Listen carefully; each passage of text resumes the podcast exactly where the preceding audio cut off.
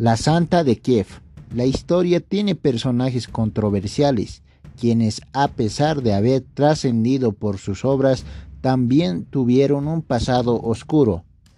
Es el caso de esta santa de la Iglesia Católica, quien vengó de manera cruel la muerte de su esposo y que también propagó el cristianismo en Rus de Kiev, estado integrado por los que hoy conocemos como Rusia y Ucrania.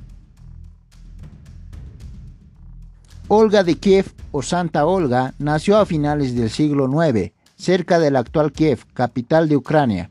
Su esposo Olev de Honor Godot anexó varias tribus para convertirse en soberano de Rus de Kiev. La gente del pueblo drebliano no estaba de acuerdo con pertenecer al reino, así es que el año 945 asesinó a Igor. Entonces la corona recayó en Olga de Kiev. En un intento por aprovechar esa situación, el príncipe Mal, líder de los dreblianos, le pidió en matrimonio. En un plan para vengar el asesinato de su esposo, ella mandó a su gente para pedir que los hombres más distinguidos de la tribu acompañaran en la supuesta ceremonia, a quienes quemó en vida. Después incendió todo el pueblo de los dreblianos, donde murieron cinco mil personas.